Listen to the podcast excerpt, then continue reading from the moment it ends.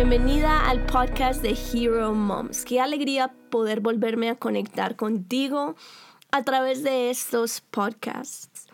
En el día de hoy estaremos empezando una nueva serie que la he intitulado Corazón Alegre, Banquete Continuo. Creo que la época de Navidad es una linda oportunidad para cultivar la alegría. Sin embargo, en el transcurso de los días se pueden ir acumulando cosas, actitudes y creo que es una oportunidad para identificar cosas que roban el gozo y cómo no dejarlas entrar en nuestra vida o en nuestro hogar. Y es lo que quiero hablarte hoy. Tres cosas que roban el gozo. ¿Alguna vez se han entrado los ladrones a tu casa? No sé si a ti te pasó, pero a mí sí.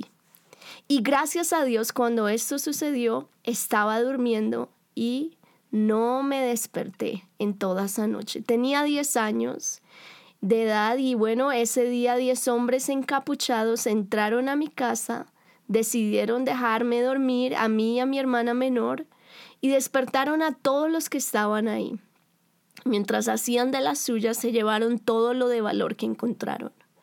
Recuerdo que cuando me levanté todo en mi casa era un caos. La sala estaba medio vacía, muchas cosas en desorden y hasta se llevaron a nuestro perrito. Creo que esto es algo de lo más impotente y a la vez que genera mucha rabia cuando alguien roba algo que es de uno genera toda clase de sentimientos encontrados. Sin embargo, sabemos que las cosas materiales se pueden recuperar. Pero ¿qué de alguien que se da cuenta que por mucho tiempo permitió un mal sentimiento como el odio y éste le robó muchos años de disfrutar la vida? Es tiempo perdido que tal vez nunca se va a recuperar. Por eso es importante que en esta época de Navidad tú saques el tiempo para evaluar si han habido cosas dentro de tu vida, de tu hogar, que han robado algo de lo más hermoso que Dios da, la capacidad de disfrutar la vida.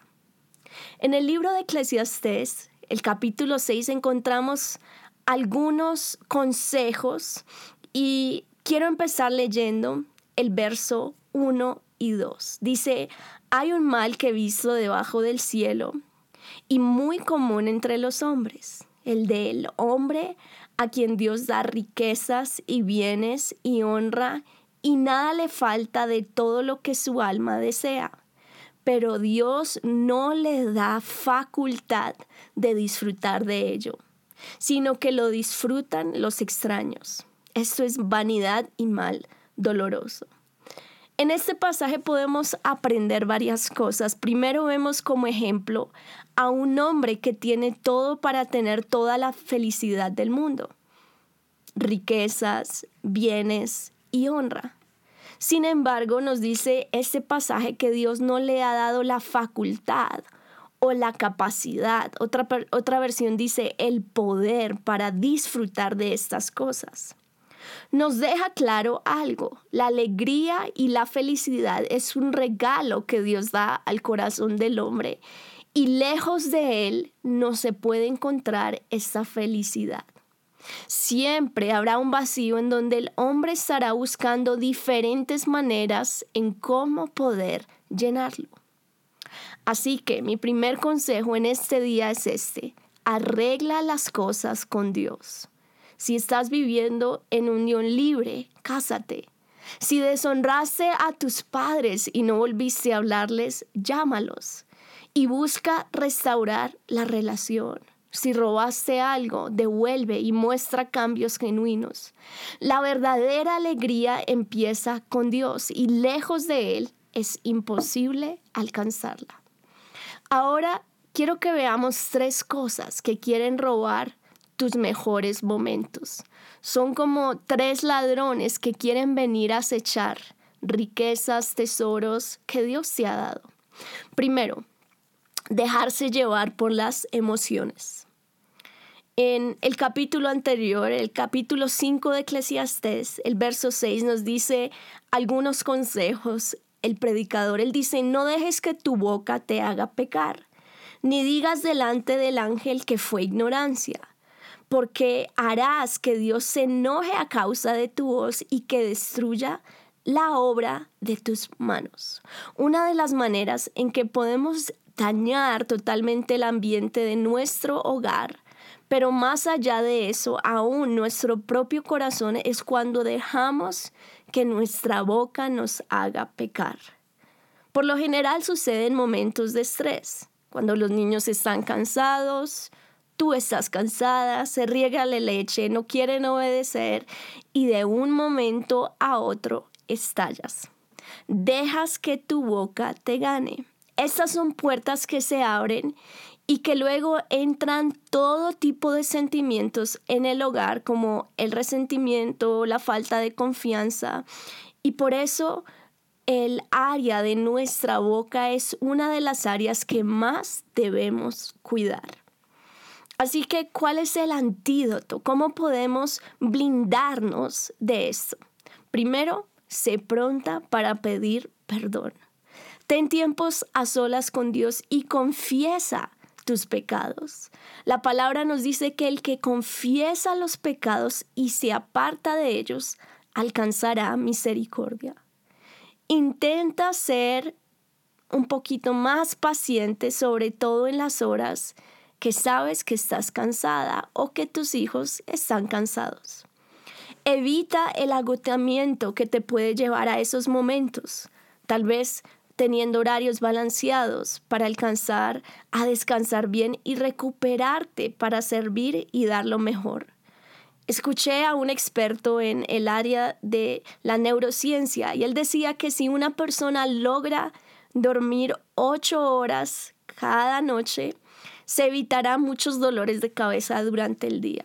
Cuando estamos cansadas nos podemos estresar más rápido y creo que eh, si logras tener un buen descanso, esto te evitará algunos dolores de cabeza. El segundo aspecto que quiero hablar que puede venir a robarte el gozo son los afanes y las preocupaciones. Quiero empezar hablando de la palabra afán. Es una palabra que está muy relacionada con la ansiedad con preocupaciones apremiantes que llegan aún a ocupar tus pensamientos casi todo el tiempo, te distraen, quitan tu fuerza física, mental, aún llega a quitar tu enfoque. Y al respecto el Señor Jesús nos recuerda que Él conoce que tenemos necesidades específicas. Él sabe que debemos pagar las cuentas, que debemos comer, que debemos vestir, pero Él nos recuerda que Él es quien cuida las aves y las viste de una manera fuera de serie, las alimenta, las cuida. Y Él termina preguntándonos cuánto más lo hará nuestro Padre Celestial por vosotros. Así que la ansiedad en sí viene por una falta de confianza en Dios cuando nosotros aprendemos a entregarle a Él nuestros retos, nuestros desafíos, a depender de Él, entonces aprenderemos a vivir sin ansiedad. Quiero leerte el pasaje de Mateo 6, 25. Dice, Por tanto os digo, no os afanéis por vuestra vida, que habéis de comer o que habéis de beber, ni por vuestro cuerpo, que habéis de vestir. ¿No es la vida más que el alimento y el cuerpo más que el vestido? Mirad las aves del cielo, que no siembran, ni ciegan, ni recogen en graneros, y vuestro Padre Celestial las alimenta. ¿No valéis vosotros mucho más que ellas? ¿Y quién de vosotros podrá, por mucho que se afane, añadir a su estatura un codo? Acá vemos que el afán no produce ningún progreso. Así que siempre será mejor confiar en vez de afanarnos. ¿Cómo lo hacemos? Bueno, el autor de Filipenses, el apóstol Pablo, nos dice que por nada estéis afanosos, sino que sean conocidas vuestras peticiones delante de Dios en toda oración y ruego, con acción de gracias, y la paz de Dios, que sobrepasa todo entendimiento, guardará vuestros corazones y vuestros pensamientos en Cristo Jesús. Este pasaje nos enseña dos cosas que tú puedes hacer para evitar caer en la ansiedad, en el afán y no dejar que la preocupación robe el gozo de tu corazón. Primero, debemos aprender a presentar nuestras peticiones en oración delante de Dios. Una petición es simplemente una necesidad específica. Recuerdo cuando mis padres decidieron por primera vez en una libreta anotar todas las necesidades, todas las peticiones que tenían cuando ellos estaban recién casados. Eso luego se convirtió como en un eh, recordatorio de la fidelidad de Dios, pues Dios empezó a responder sobrenaturalmente cada una de esas cosas que ellos habían anotado en esa libreta. Segundo, esta oración debe ser intensa, porque dice que debe ser con ruego, debe salir de lo más profundo del corazón, mas debe siempre estar acompañada con acción de gracias. Creo que la acción de gracias nos blinda de la ansiedad. Lo tercero que te quiero hablar, que debes proteger y, no debes permitir que entre en tu vida es el amor al dinero. Eclesiastes 5.10 dice, el que ama el dinero no se saciará de dinero y el que ama el mucho tener no sacará fruto. El predicador nos advierte de un gran mal que roba y destruye muchas vidas y familias. Y es este, la avaricia es importante evaluar constantemente las motivaciones del corazón. El apóstol Pablo nos da un gran ejemplo de cómo proteger el corazón de la avaricia. Veamos lo que dice Filipenses 4, 12 y 13. Él dijo, sé vivir humildemente, sé tener abundancia, en todo y por todo estoy enseñado.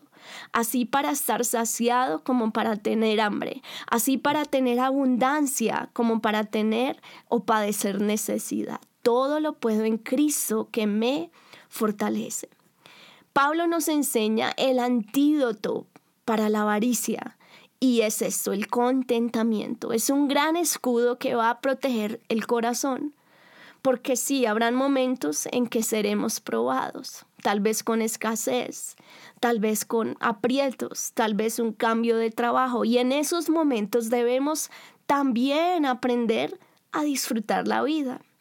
También habrán momentos en que Dios te bendecirá más, te llevará a la prosperidad y donde también tu corazón se debe mantener humilde y dependiente de Dios. Por último, el sabio Salomón nos dice que hay un gran regalo o un don que Dios da a sus hijos. Y es algo que te motiva que, que te motiva a que se lo pidas a Dios. Y es este, el regalo de disfrutar del trabajo que Dios te ha dado. Esto es algo que solo Dios lo puede dar. Si tu trabajo en este momento es estar 100% del tiempo en la casa, hoy pide a Dios que te dé este regalo de disfrutar el estar en casa con tus hijos es lo que hace toda la diferencia. Mira lo que dice asimismo, a todo hombre a quien Dios da riquezas y bienes, le da también facultad para que coma de ellas, tome su parte y goce de su trabajo. Esto es don de Dios. Quiero recordarte estas tres cosas que aprendimos que roban el gozo. Primero, dejarse llevar por las emociones. Acuérdate el antídoto, sé pronta para pedir perdón y también para confesar tus fallas delante de Dios y tus familiares. Segundo, los afanes y las preocupaciones. El antídoto es presentar tus peticiones con acción de gracias. Y tercero, el amor al dinero o la avaricia. El antídoto es el contentamiento. por último, quiero terminar si hacemos una oración y le pedimos a Dios que en esta Navidad Él te conceda este gran don, el don de gozar lo que Él te ha dado, esas riquezas.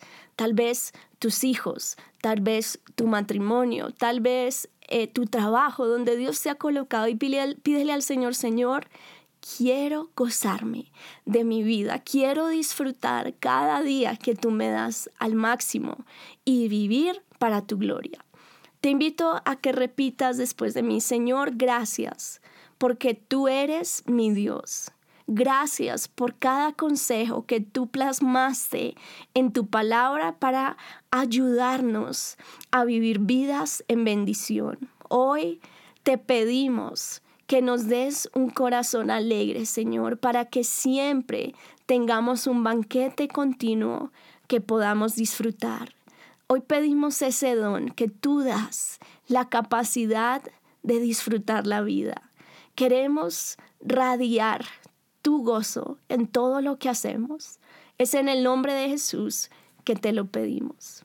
Bueno, y si este podcast fue de bendición para tu vida, te invito a que lo compartas con otras personas y sigas conectada en este mes con esta serie que empezamos, Corazón Alegre, Banquete Continuo. Hasta la próxima.